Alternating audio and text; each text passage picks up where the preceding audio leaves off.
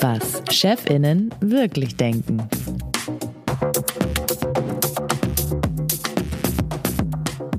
Herzlich willkommen zu unserem Podcast Was Chefinnen wirklich denken. Ich bin Leonie Seifert, stellvertretende Chefredakteurin von Zeit Online und neben mir sitzt Moritz Müller-Wirth, der stellvertretende Chefredakteur der Zeit. Hallo Moritz. Hallo Leonie. Wir sprechen hier mit Führungskräften über Themen, die Sie und auch uns beide umtreiben und manchmal den Schlaf rauben, aber die wir sonst mit niemandem besprechen können, außer wenn wir uns hier alle zwei Wochen im Studio treffen. Unser Gast ist heute zugeschaltet. Wir sehen sie auf unserem Bildschirm, die Dressurreiterin Ingrid Klimke. Hallo nach Münster. Hallo aus Münster nach Berlin.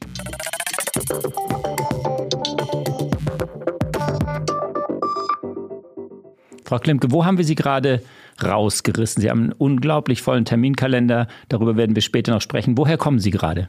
Direkt aus dem Sattel. Ich bin vom Sattel direkt ins Auto und hierher gefahren und freue mich auf ein nettes Gespräch mit Ihnen.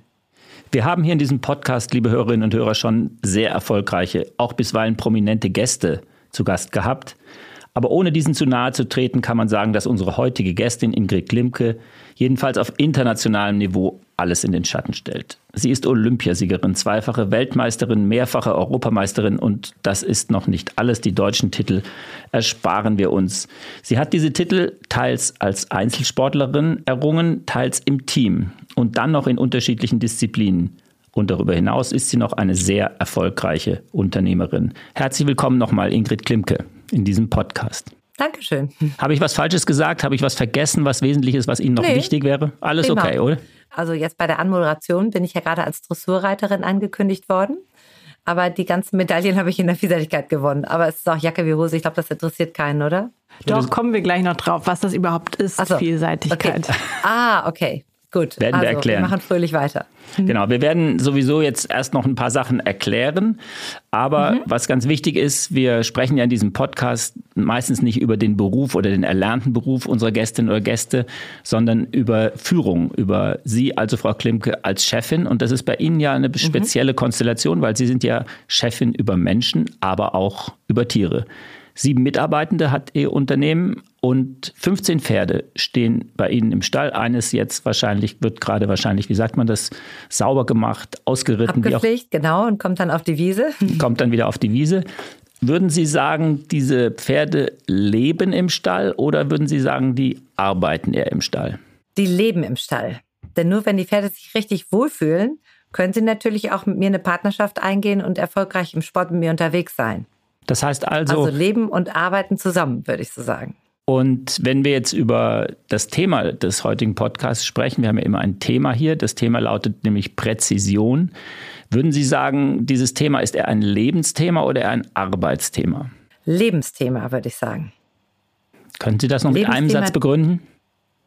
Mhm. Lebensthema deshalb, weil man natürlich für den Sport sehr präzise, sehr klare Richtlinien hat. Gerade jetzt bei uns im Sport gibt es Richtlinien, die sind festgeschrieben, die kommen schon aus der alten Heeresdienstvorschrift, wie man Pferde Schritt für Schritt ausbildet, um dann im großen Sport anzukommen. Und das ist natürlich immer ein Teil Arbeit, aber vor allen Dingen auch ein Teil Vergnügen. Denn nur wenn die Pferde Freude an der Arbeit haben, können sie sich auch weiterentwickeln. Das ist so ein bisschen wie bei Menschen, oder? Auf jeden Fall. Gerade im Reitsport ist es natürlich so, da braucht man immer ein Top-Team. Das Team Reiter und Pferd, das ist ja der einzige Sport, in dem es mit einem lebendigen Wesen, mit dem man es mit einem lebendigen Wesen zu tun hat. Also, ich sage mal so aus Spaß, ohne Pferd ist der Reiter ein Fußgänger.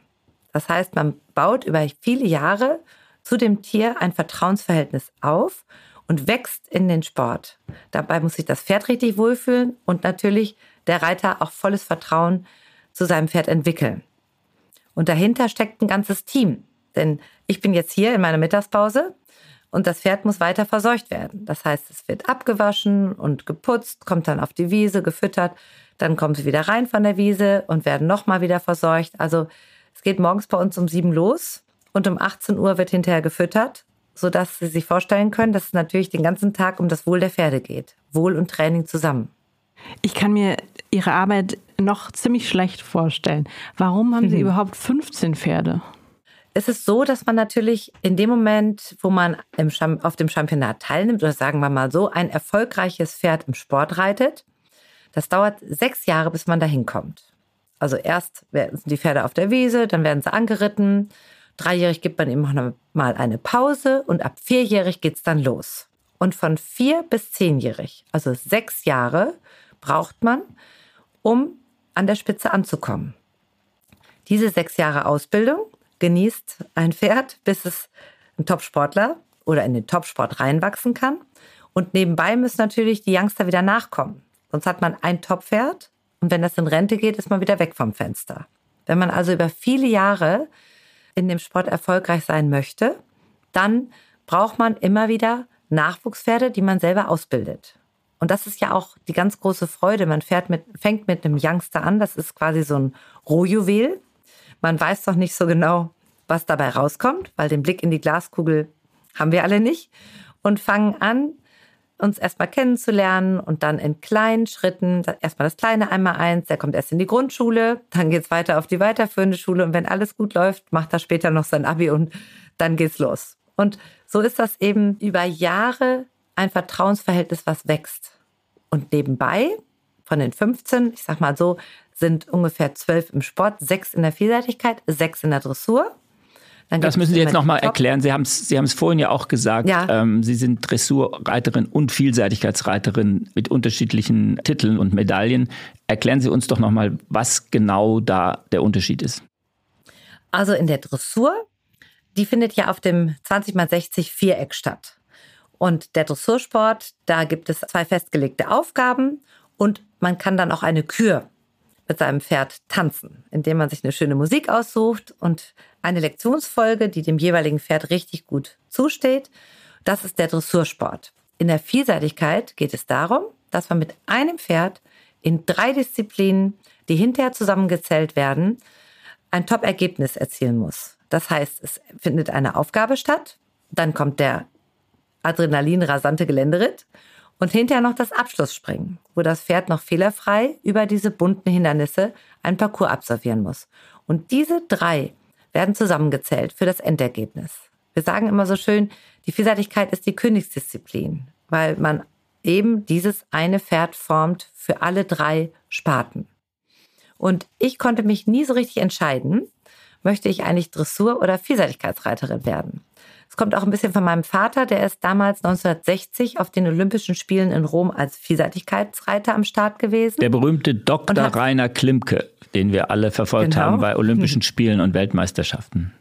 Und der ist dann hinterher Rechtsanwalt und Notar geworden und hat mir immer gesagt, dass er nur aus Zeitgründen, weil das Vielseitigkeitstraining zeitintensiver ist, hat er sich dann schweren Herzens für die Dressur entschieden weil die Dressur halt nur auf dem Viereck stattfindet und man die Dressurpferde an einem Ort, nämlich zu Hause, trainieren kann. Und ich bin groß geworden und konnte mich irgendwie nie entscheiden. Und dann bin ich erst so in die Vielseitigkeit reingerutscht. Und jetzt hatte ich aber auch ein paar tolle Dressurpferde, sodass ich so parallel in beiden Sparten oder in beiden Disziplinen Pferde ausbilde. Und Kann man das so ganz Sie, gut verstehen? Ja, ja, das haben wir verstanden. Und ähm, sind Sie hm. die Einzige, die diese Pferde trainiert, ausbildet und dahin führt, mit ihnen dann am Ende Wettkämpfe zu gewinnen? Oder ähm, können das auch andere machen? Ich bilde selber meine Pferde aus und habe natürlich ein großartiges Team hinter mir. Das heißt, ich habe erstmal eine gute Seele im Stall, die die Pferde super top pflegt, managt, die Hufschlagbetreuung macht, die medizinische Betreuung. Ich sage immer, Carmen Thiemann, meine Chefin im Stall. Und Patentante, oder? Stall. Patentante, oder? Und Patentante von Greta. Wir haben damals vor 25 Jahren zusammen angefangen. Und sie hat sogar bei meinem Vater noch die Pferde gepflegt. Also sie ist eine der ältesten Pferdepflegerinnen, Pferdemanagerinnen, die es, ich glaube, weltweit gibt. Und sie kennt jedes Pferd wirklich in- und auswendig. Also die guckt das Pferd an und kann dir genau sagen, hm, der ist aber heute ein bisschen müde oder der hat vielleicht Fieber oder der fühlt sich heute richtig wohl. Würden Sie sagen, Sie sind die Chefin oder die Pferde sind die Chefs? Es ist schon so, im Endeffekt muss ich die Chefin sein, weil wenn die Pferde wüssten, wie viel Kraft sie haben, wie stark sie sind und dass dieses Verhältnis 58 Kilo gegen 580 nicht so richtig passt, ist es schon so, dass sie in letzter Konsequenz wissen, wenn ich jetzt sage, steh zum Beispiel, ist das steh. Die könnten natürlich einfach weiterrennen und auf meine, weder auf meine Stimme noch auf meine Körpersprache hören und sagen, wenn ich laufen will, will ich laufen. Da kannst du mich gar nicht von abhalten. Aber weil die von Anfang an wissen, wenn ich sage, steh und die stehen, kommt sofort ein Kraulen am Hals brav, wissen die, aha, steh ist halten und brav und verknüpfen das. Und mhm. damit baut sich dann das Vertrauen auf, dass wenn sie wissen, ich gebe ein Zeichen, dann meine ich das auch so. Und in dem Moment, wo sie reagieren und die richtige Antwort geben, werde ich natürlich sofort locker und sage wieder brav und übergebe. Also die Pferde wollen auch Partner sein. Also die, die, ich muss das quasi so geschickt machen, dass die Pferde denken, aha, das war meine Idee. Mhm, also ja. in der Hinsicht übergeben, dass das Pferd stolz ist, mir die Lektion zu präsentieren, weil ich habe es eigentlich nur auf den Weg gebracht, begleitet und dann sagt so und jetzt darf ich einen fliegenden Wechsel gehen zum Beispiel. Wir wollen Sie jetzt ein bisschen besser noch als Chefin kennenlernen, bevor wir mhm. auf unser Thema des Tages kommen. Und ich würde sagen, als Chefin von Pferden und von Ihren Mitarbeitenden. Ich habe zwölf Sätze vorbereitet und würde Sie bitten, diese Sätze zu beenden. Mach mal schnell fertig. Ich fange an. Wenn ich jemandem keinen Termin geben will, sage ich ihm oder ihr. Ich habe heute leider keine Zeit. Wenn ich zu spät komme, dann? Sage ich, sorry, tut mir leid, beim nächsten Mal komme ich pünktlich, hoffentlich. Ein Meeting steht an und ich bin komplett unvorbereitet. Dann? Kann ich super improvisieren. Wenn mich jemand im Urlaub anruft? Kommt drauf an, wer es ist. Freue ich mich oder gehe einfach nicht dran. Wenn mein Gegenüber in einer Verhandlung laut wird, dann? Werde ich noch leiser. Wenn ich eine Ansage mache? Dann sage ich die klar und deutlich und unmissverständlich. Wenn etwas nicht so läuft, wie ich mir das vorstelle, muss ich flexibel umdenken und einen neuen Lösungsweg finden. Wenn ich einen Fehler mache, sage ich sorry, tut mir leid, hätte ich besser machen müssen. Und wie sagt man im Pferd sorry? Indem ich durchpariere zum Schritt und wieder neu anfange und in dem Moment, wo es gut macht, lobe. Also wenn ein Pferd was falsch macht, also nee, wenn Sie was falsch Antwort. machen. Nee, wenn Sie was Achso, falsch Entschuldigung, machen. ich habe es falsch wenn, wenn ich was falsch mache, dann endet das ja darin, dass das Pferd mich nicht versteht und dadurch eine falsche Antwort geht, sag ich mal so. Also wir können das mal gut in einem Beispiel sagen. Ich bereite einen fliegenden Wechsel vor, von dem Links in den Rechtsgalopp. Ich habe in der Vorbereitung mein Pferd zum Beispiel nicht genügend versammelt, also das Zeichen für die Hilfe, die jetzt kommt, nicht klar genug vorbereitet und der Wechsel klappt nicht. Dann ist das ja Pech. Also das Pferd hat ja eine Antwort gegeben, nur nicht die, die ich haben wollte. Also ignoriere ich das und fange nochmal von vorne an. Also ich würde sagen, mein Pferd kriegt gar nicht so genau mit, dass es was falsch gemacht hat, weil es wird ja nicht bestraft oder so in dem Sinne gar nicht, sondern es hat ja eine Antwort gegeben, nur nicht die, die ich haben wollte. Also ist es meine Aufgabe, das besser vorzubereiten. Und kann man sich bei einem Pferd entschuldigen? Auf jeden Fall. Also ich überlege gerade entschuldigen. Also die, ähm, das brauche ich gar nicht. Wenn Sie mich ganz ehrlich fragen, brauche ich das nicht, weil ich gar nicht an diese Grenze komme, wo ich äh, dem Pferd irgendwas oder hoffe, zumute, was es nicht ausführen kann. Okay. Vier Sätze kommen noch. Wenn jemand anders zum dritten Mal den gleichen Fehler macht, dann? Werde ich auch klarer und versuche zu reflektieren, dass wir das jetzt maximal noch vielleicht ein oder zweimal machen, aber dann ist allerhöchste Zeit wird, dass das selbstständige Mitdenken gefordert ist. Wenn jemand aufgibt. Aufgeben gibt's nicht. Mut machen, Hoffnung geben. Nicht unbedingt eine Lösung, das muss ja derjenige selber finden, aber auf jeden Fall öffnen und wieder offen sein. Wenn jemand anfängt zu weinen. Trösten in den Arm nehmen und trösten. Wenn ich merke, dass ich selbst emotional werde, dann? In mich hineinhorchen und fühlen, was ist das gerade? Was macht das gerade mit mir? Was ist das Bedürfnis? Und was ist eigentlich der Wunsch, den ich jetzt habe? Und dann Wunsch formulieren. Okay, wir nähern uns hier gerade unserem Thema und zwar Präzision. Was bedeutet in Ihrem Job Präzision und warum ist es so wichtig? Präzision heißt Klarheit. Und ein Pferd braucht Klarheit. Wenn ich an einem Tag alles durchgehen lasse, also ich sage mal ein schönes Beispiel. Wenn man in der Dressur einreitet aufs Viereck, dann sitzen vor Kopf die Richter, man galoppiert rein und das erste Halten ist immer bei X, also genau in der Mitte der Bahn. Der vordere Richter sieht das, die Seitenrichter sehen das und das Pferd muss aus dem Galopp zum Halten gerade und geschlossen stehen. Das ist die Aufgabe. Um das zu üben, das übe ich ganz oft, bis das Pferd richtig steht und dann sage ich, wenn ich alles korrigiert habe und es gut steht, ganz deutlich brav und lobe und dann trabt man weg. Das ist die Visitenkarte, die ein Reiter quasi am Anfang der Dressuraufgabe dem Richter präsentiert. Wenn ich das jeden Tag klar übe, weiß mein Pferd ganz genau, ich muss gerade und geschlossen stehen, sofort antraben und brav. Ich mache das ganz präzise und auch perfekt oder versuche das perfekt hinzubekommen. Und wenn ich das an dem nächsten Tag sage, okay, wir galoppieren hier rein, du stehst zwei Meter später, du stehst schief oder der Übergang war auslaufend über Trab, nicht Galopp und Halten, sondern Galopp, Trab und Halten, dann versteht natürlich mein Pferd die Welt nicht mehr. Weil einen Tag sage ich quasi Hü und am anderen Tag sage ich Hot. Da bin ich ja kein verlässlicher Partner, sondern das Pferd kann sich nicht auf mich verlassen. Es weiß ja gar nicht, was will die eigentlich von mir. Und diese Klarheit, also diese Hilfengebung, die mache ich ja mit meinem Körper. Gewicht, Schenkel und Zügelhilfen habe ich dafür und noch ein bisschen Stimme. Und so versuche ich mein Pferd zu formen oder mich mit meinem Pferd zu unterhalten. Und das muss eben für das Pferd nachvollziehbar sein. Also quasi logisch und klar und auch immer gleich, dass es sich darauf verlassen kann. Und wenn Sie bei einem Wettkampf sind und, und das geht plötzlich schief, obwohl Sie immer auf die gleiche Art und Weise etwas kommuniziert haben, Warum, was, was ist dann das, da los? Äh, das ist total schade, weil man natürlich denkt, ich habe mich top vorbereitet. Ich bin heute in Topform. Alles müsste heute klappen. Und ich habe ein Lebewesen, das leider nicht mit mir sprechen kann. Das ist so schade. Manchmal wünsche ich, die Pferde könnten mit mir sprechen, damit ich sie besser verstehen kann. Aber die Pferde reagieren dann manchmal aus irgendeinem Grund anders. Ob das im Hintergrund eine Fahne ist, die auf einmal weht, die sie irritiert, obwohl sie sich vorher Verfahren noch nie was gemacht haben. Also da kommen so viele äußere Einflüsse ja auch zusammen, dass obwohl ich top vorbereitet bin und gedacht habe, heute ist mein Tag, klappt es gerade nicht.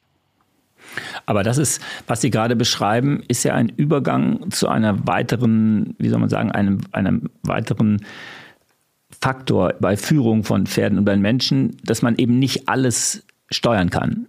Ihnen geht es mal schlecht, den Pferden geht es mal schlecht, unter Menschen kann man das mit einer Sprache artikulieren. Zwischen Pferd und Mensch ist es, wie man hört, auch möglich, aber eben nicht so direkt möglich, dass man irgendwie genau. miteinander redet.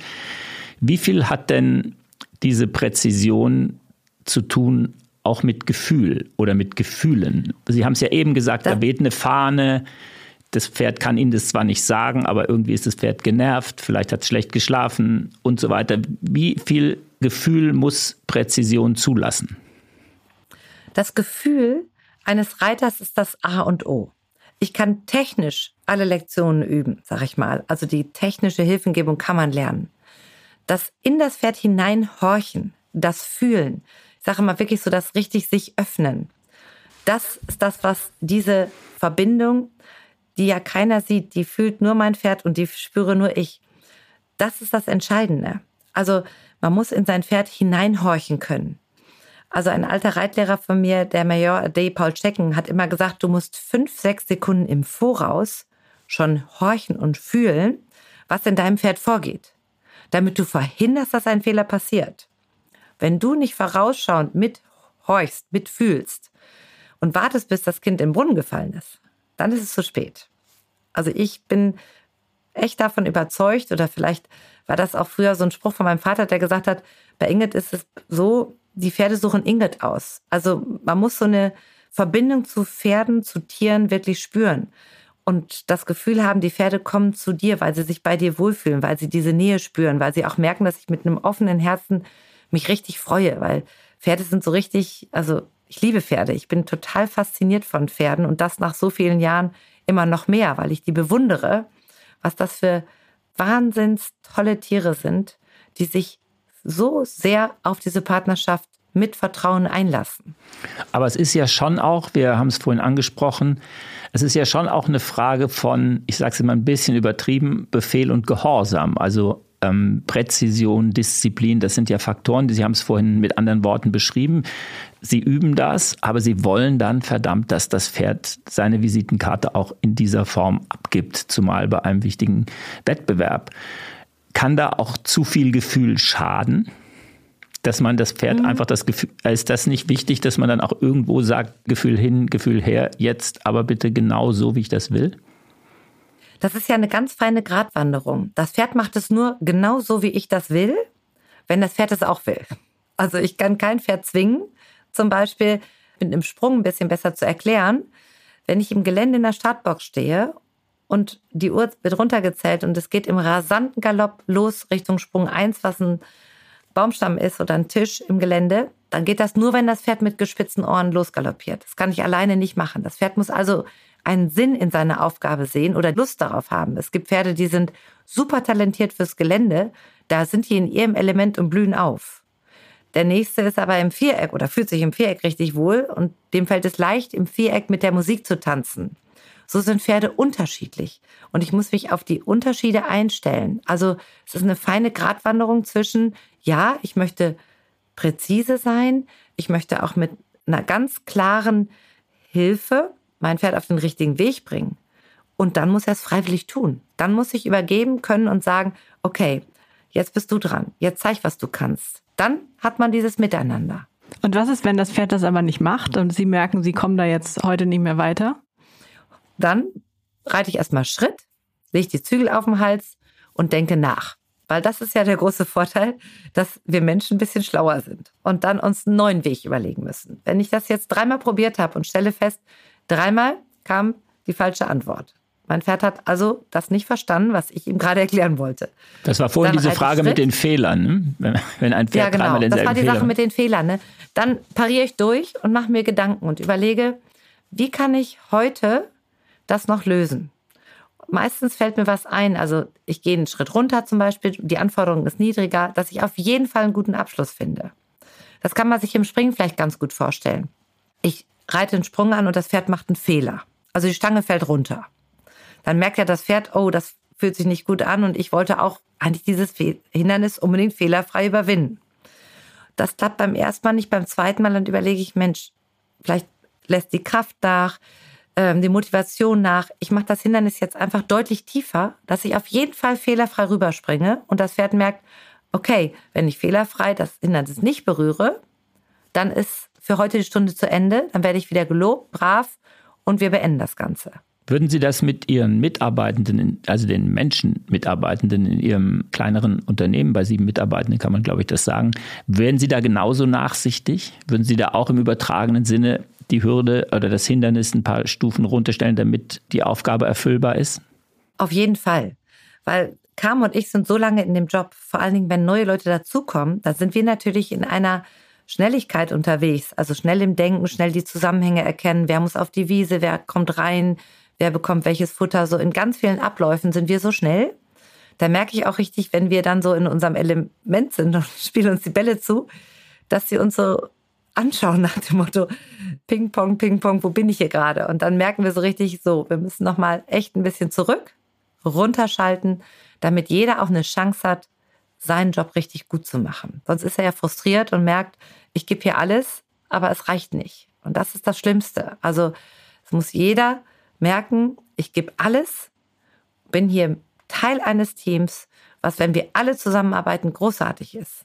Also wir versuchen jetzt mal den Umgang mit Pferden zu übertragen auf den Umgang mit Menschen bzw. Mitarbeitenden. Was kann man mit Menschen mhm. nicht machen, aber mit Pferden? Man kann die Menschen nicht immer wieder den Berg hochscheuchen, was die Pferde total gerne machen, weil es ist richtig anstrengend und die Pferde lieben das. Den Workout am Berg. Wir galoppieren alle zusammen, machen Konditionstraining und die Pferde werden noch schneller. Bei den Menschen, wenn ich das dreimal machen würde, glaube ich, würde kein Team mehr für mich durchs Feuer gehen. Sind Ihre Mitarbeitenden oder auch Freunde oder auch Familie manchmal eifersüchtig auf die Pferde? Weil sie so viel Aufmerksamkeit bekommen und ja, wissen, weil sie so viel fühlen. Ja. Ding. Also, Na, jetzt also gar nicht so. Mhm. Pardon. Achso, die wissen, dass ich, wenn die Pferde mich brauchen, bei den Pferden bin. Sie wissen aber auch, dass ich in Anführungszeichen nie Zeit habe, aber auch wenn ich da bin, immer für sie da bin vielleicht ist es so zu formulieren. Also da, wo ich bin, bin ich. Wenn ich bei den Pferden bin, muss ich da auch mit allen Sinnen sein. Ich kann nicht zu den Pferden fahren, aber eigentlich gedanklich woanders sein oder am Handy sein, dann spüren sofort die Pferde, die ist zwar hier, aber die ist ja gar nicht da. Die ist nicht bei mir. Das sollte aber bei einer Führungskraft in einem menschlichen Team eigentlich nicht anders sein. Genau. Und das ist das Wichtige. Also ich sehe es nicht als autoritär, weil ich sehe, dass entscheidend ist, dass man mit dem Herzen hört. Und dass man mit einer wirklich liebevollen Freundlichkeit sich auf die Pferde und auf die Menschen einstellt. Einstellen muss, sonst machen die nicht mehr mit. Sie haben ja vorhin gesagt, dass Sie die Pferde über viele, viele Jahre begleiten, also von Youngstern bis sie dann mit zehn, wenn ich das richtig verstanden habe, reif sind, um große Wettbewerbe auch zu bestreiten oder zu gehen. Da ist ja wahrscheinlich auch wie bei Menschen auch. Man setzt große Hoffnungen in junge Mitarbeitende und irgendwann auf der Strecke verliert sich das dann zeigt sich, dass das Talent nicht so groß ist, dann haben die andere Ideen, wollen vielleicht sogar den Job wechseln oder haben den Vorgesetzten oder die Chefin einfach satt. Gibt es das bei Pferden auch, dass sie plötzlich auf halber Strecke so nach drei, vier, fünf Jahren merken, oh nee, das passt nicht? Oh ja, das ist auch ganz oft so. Ich sag mal, nicht jeder ist für den ganz großen Sport geboren, sondern vielleicht fängt einer ganz motiviert an, motiviert, auch talentiert, und findet das die ersten Jahre noch ganz spannend. Und auf einmal merkt man, oh, so das letzte Quäntchen Vermögen oder so richtig diesen letzten Kampfgeist, den ja ein Sportler braucht, der fehlt. Dann ist es aber gar nicht schlimm, weil für diese Pferde, ich sage immer übertragene Menschen, auch für diese Menschen, gibt es ja einen anderen Job, wo die total glücklich sind. Mit einem Amateur, der viel ausreitet, der vielleicht weniger ähm, sportlich ambitioniert ist, haben die ja trotzdem eine Chance, ein richtig tolles Leben zu führen. Das ähm, muss ich dann ganz realistisch sehen und kann ja nicht, nur weil ich mir das jetzt vorgenommen habe, aus dem einen Top-Sportler zu machen, muss ich ja immer wieder reinhören, steckt das auch drin, entwickelt er sich weiter so oder ist da irgendwo eine Grenze? Und wie trennt man Und da muss dann? ich die Grenze erkennen. Indem ich einen suche, ich habe ein ganz gutes Beispiel. Ich habe ein junges Pferd gehabt, da dachte ich, der wäre sehr talentiert, stellte sich raus, irgendwo war die Grenze.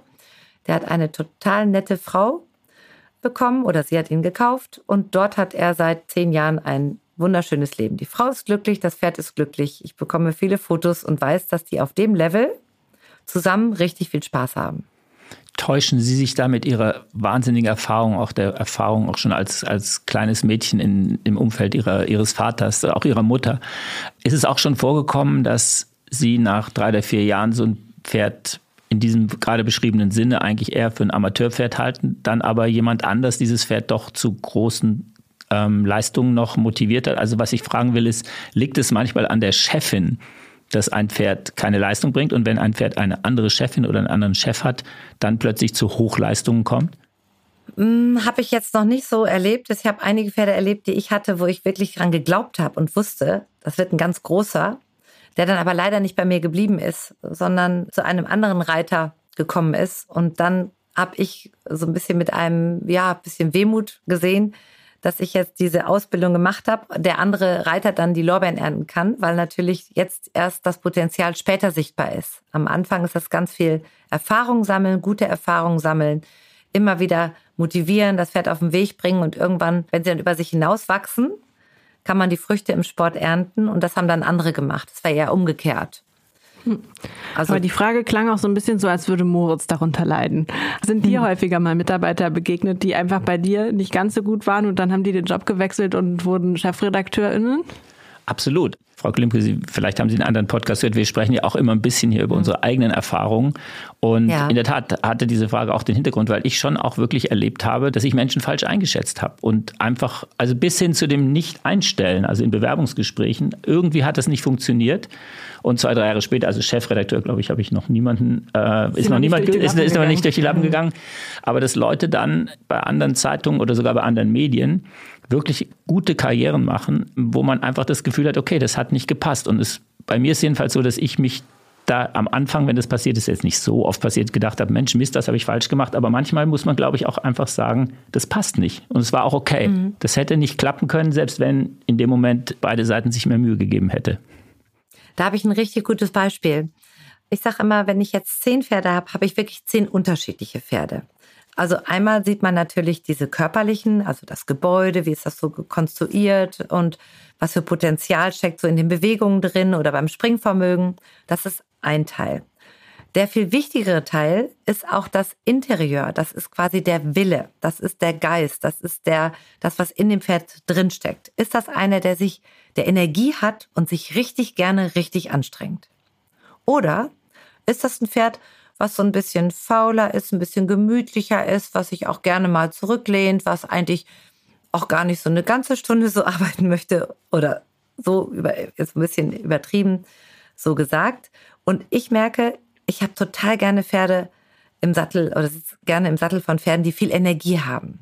Die Energie haben, die Power haben, die eher übermotiviert sind, die ich so ein bisschen bremsen kann, wo ich sagen kann, super, du bist gleich dran, du darfst gleich zeigen, was du kannst, aber so und mich so mit denen so ein bisschen einfuchse.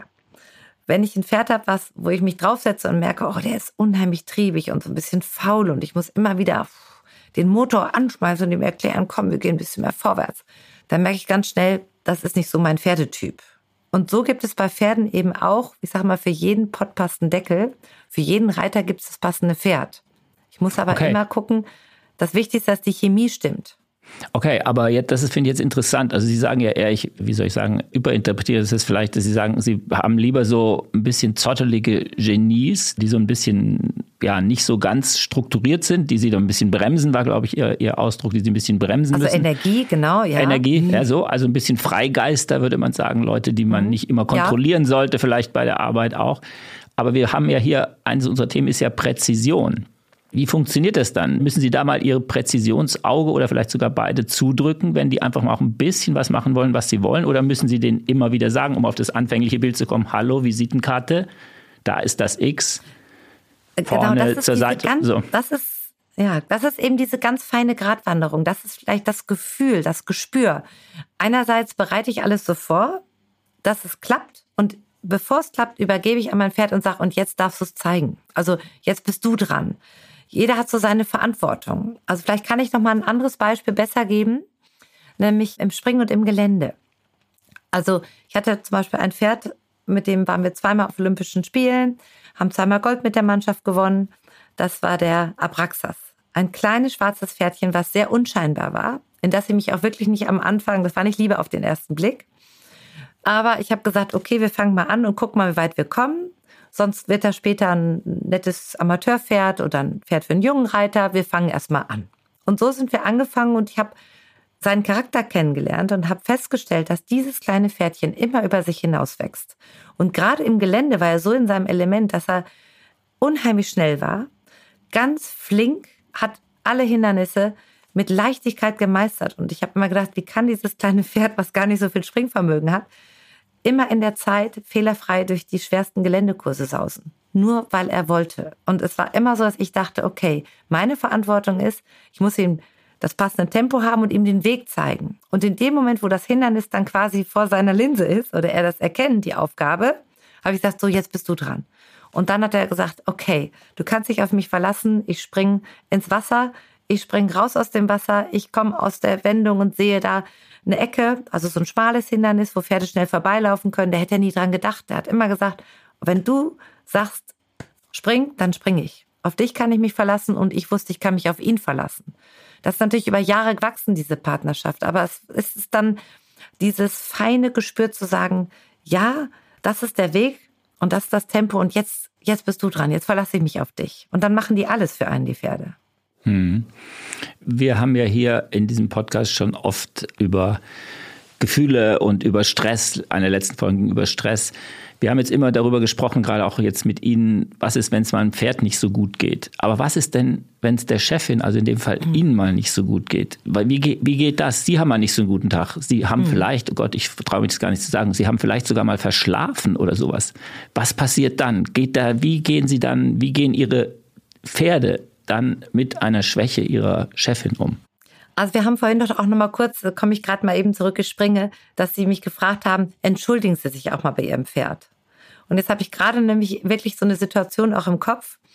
Das war ein Springparcours und ich war irgendwie an dem Tag, ich habe mich auch gefragt, warum, ich kam immer nicht passend zum Absprung und hatte kein gutes Rhythmusgefühl und habe gedacht, Mensch, irgendwie komme ich hier nicht in den Fluss. Und mein Pferd hat alles für mich gegeben. Und ich bin hinterher raus und habe gesagt, danke, danke, danke, weil du hast heute uns gerettet. Meine Leistung war heute wirklich nicht gut. Ich habe irgendwie gedacht, ich kriege es heute nicht geregelt, aber du hast alles für mich gegeben. Und deshalb sind wir heute null gesprungen. Nicht, weil ich hier alles richtig gemacht habe, das warst du. Und dann ist es auch, glaube ich, so ein Moment, dass die Pferde schon spüren, dass ich im Moment total stolz bin auf meinen kleinen schwarzen Raben Abraxas, der heute irgendwie im Gelände alles möglich gemacht hat, obwohl ich manchmal nicht das richtige Tempo hatte oder meine Linie nicht so getroffen habe. Der hat mich einfach mitgenommen und gesagt, komm, wir schaffen das. Und umgekehrt ist es auch manchmal, dass ich mir so gewünscht hätte, der hatte nämlich eine Schwäche, und zwar im Springparcours. Die bunten Stangen, die sind gepurzelt. Und ich konnte ihm nie erklären, dass die so wichtig, dass so wichtig für mich ist, im Abschlussspringen Null zu gehen. Null heißt, muss man sein, übersetzen, Null also heißt Null, Fehler, Fehlerpunkte. Heißt Null ähm, Fehler, einfach, keine Stange ja, fällt. Keine Stange fällt. Denn im Abschlussspringen entscheidet sich natürlich hinterher die Platzierung. Wenn man eine gute Dressur hatte, einen tollen Geländeritt, dann liegt man über Nacht vorne. Aber der letzte Tag, der Springtag, der muss auch noch mit Top-Leistung klappen, sonst fällt man von vorne wieder nach hinten. Und der Abraxas, der hatte diese Schwäche, nämlich im Springparcours. Und ich habe alles probiert, mit Trainerwechsel, mit Equipment. Wir haben wirklich mit dem Bundestrainer hin und her überlegt.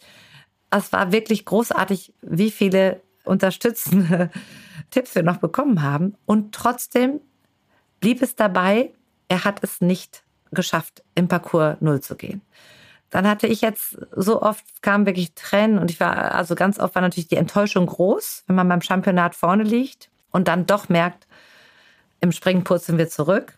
Da hat es viele Tränen, viele Enttäuschungen gegeben. Und ich musste mich erstmal davon freimachen, dass ich sage, er ist mein bester Freund, aber er weiß nicht, wie viel Unglück das für mich bedeutet.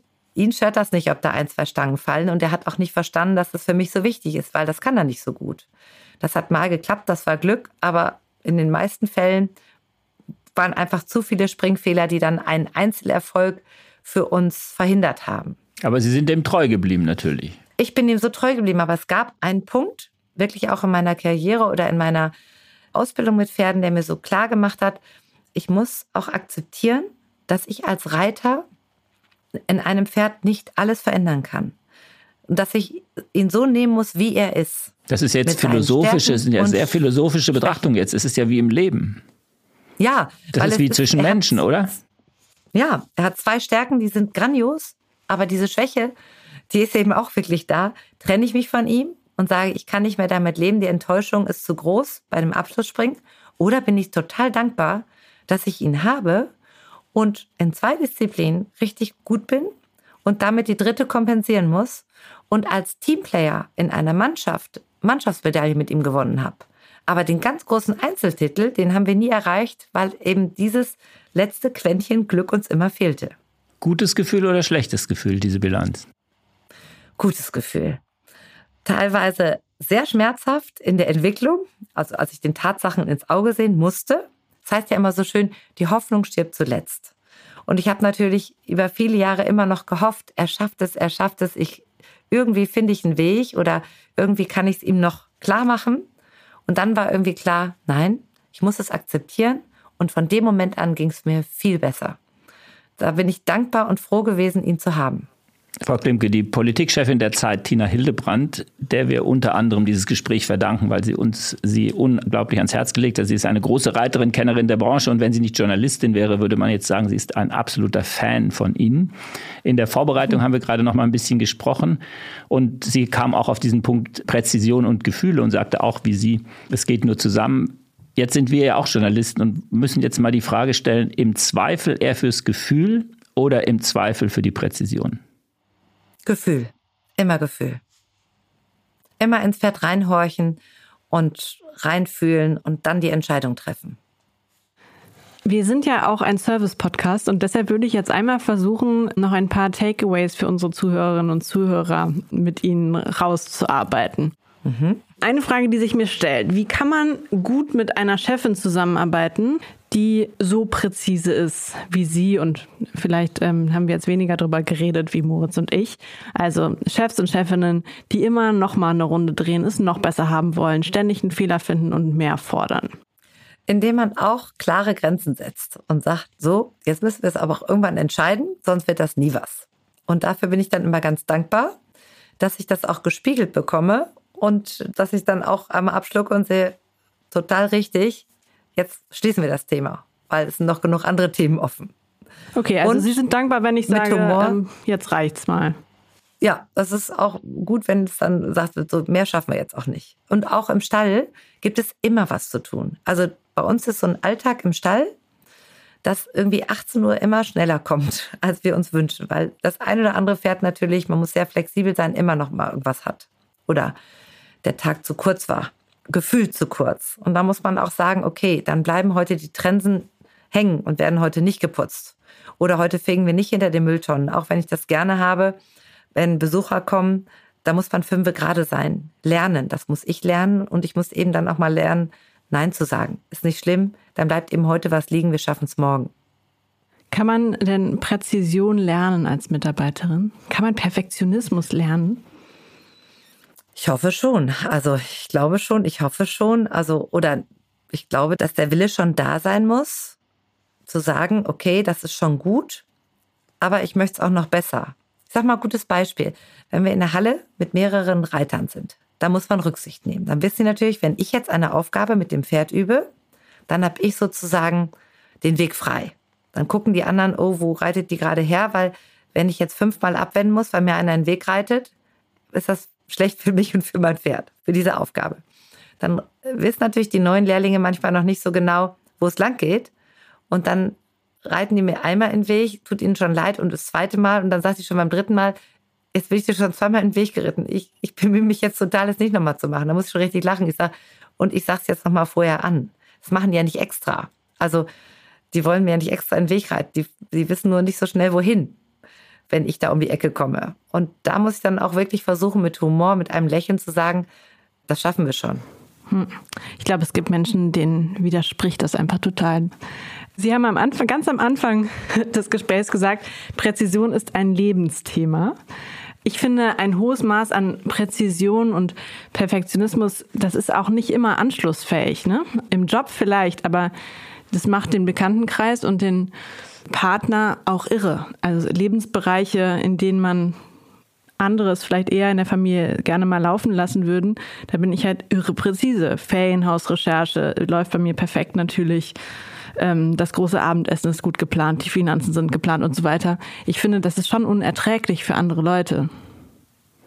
Wie ist deine Erfahrung, Moritz? also ich dachte, die Frage ging an Frau Klimke, aber ich kann sie auch gerne beantworten. Ja. Mich würde es auch total nerven, Leonie. Ja, und Aber jeder hat ja auch seine Schwächen, ne?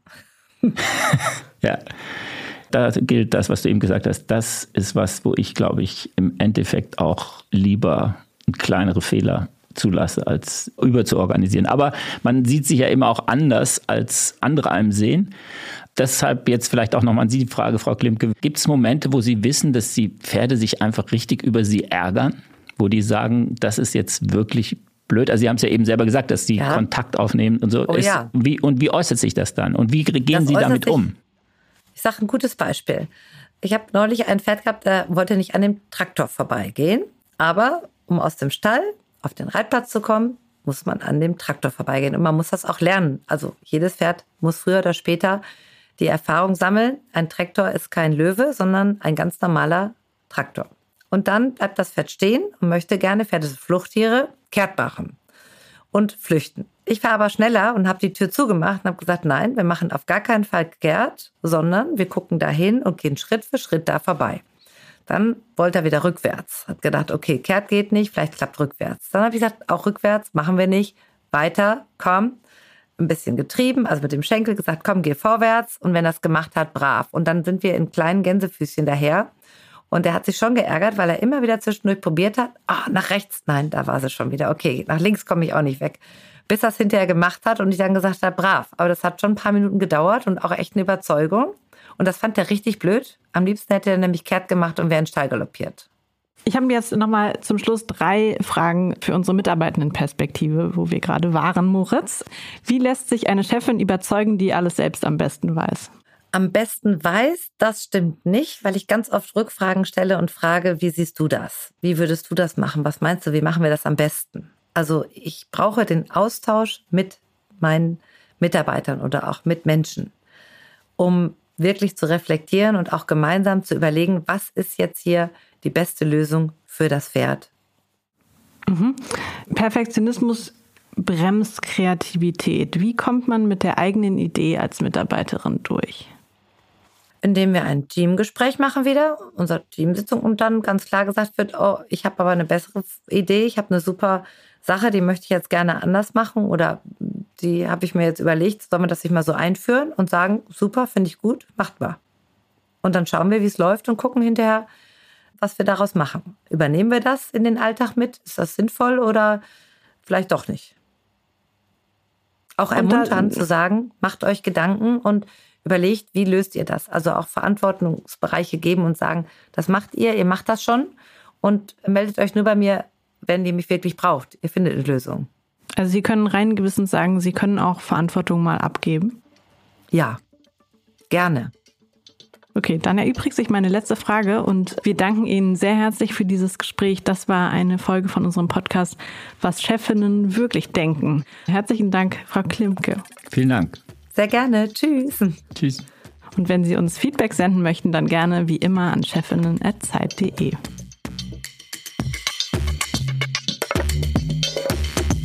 Was Chefinnen wirklich denken, ist ein Podcast von Zeit und Zeit Online, produziert von Pool Artists.